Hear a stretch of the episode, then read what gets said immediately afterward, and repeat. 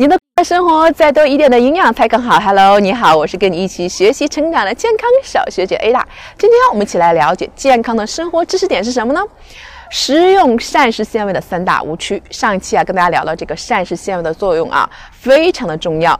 但是呢，啊，也是在近年来受到很多越来越多大家的欢迎，也受到大家的重视啊。因为它可以，就像我讲过的啊，它可以清洁肠胃啊，防止脂肪堆积啊，缓解便秘。所以很多爱美的这个人士啊，中老年人都很喜欢。那么，尤其芹菜中啊，可以看见那种细丝啊，其实就最直观的膳食纤维。虽然膳食纤维有很多种啊，多种多样，那么它对肠胃的保健功能呢，其实因人而异，但是仍然有很大的一个误区存在。今天呢，Ada 就跟大家讲讲膳食纤维中的三大误区，大家千万不要中招啊。那第一个误区呢，就是说啊，口感粗糙的食物中才有纤维。啊，这是第一个大的误区。其实根据物理的性质不同，膳食纤维啊可以分为可溶性的和不可溶性两类。那么不可溶性的纤维呢，主要存在于像麦麦麸啊、啊坚果啊、蔬菜当中。那因为它不能啊去溶解啊，所以口感比较粗糙。那么主要功能为改善大肠的功能，包括缩短消化残渣的这种功能。那么通过这个时间增加它的这种排便的次数，起到了预防便秘和肠癌的作用。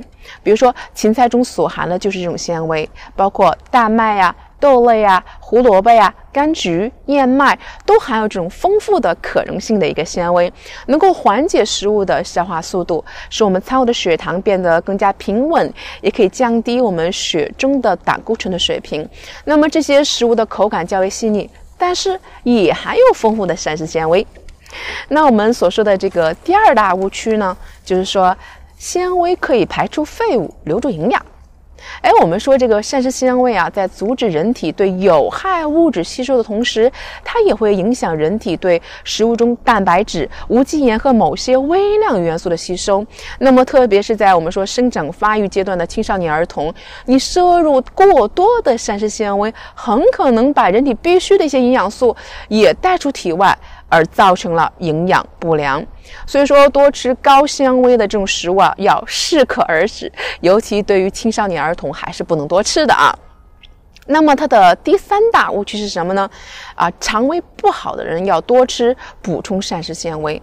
我们说这个膳食纤维啊，它确实可以缓解便秘，那么它也会引起胀气。和这种腹痛啊，肠胃功能差的人啊，多吃这种膳食纤维，反而会对肠道造成刺激。那么对于成年人来讲，每天摄入二十五到三十五克的啊膳食纤维就是比较啊良好的一个量啊。那么所以说，你看膳食纤维也要科学的这样去补充。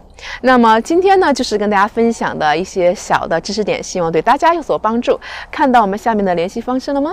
记得一定要加入我们，一起来让营养变得更加简单吧。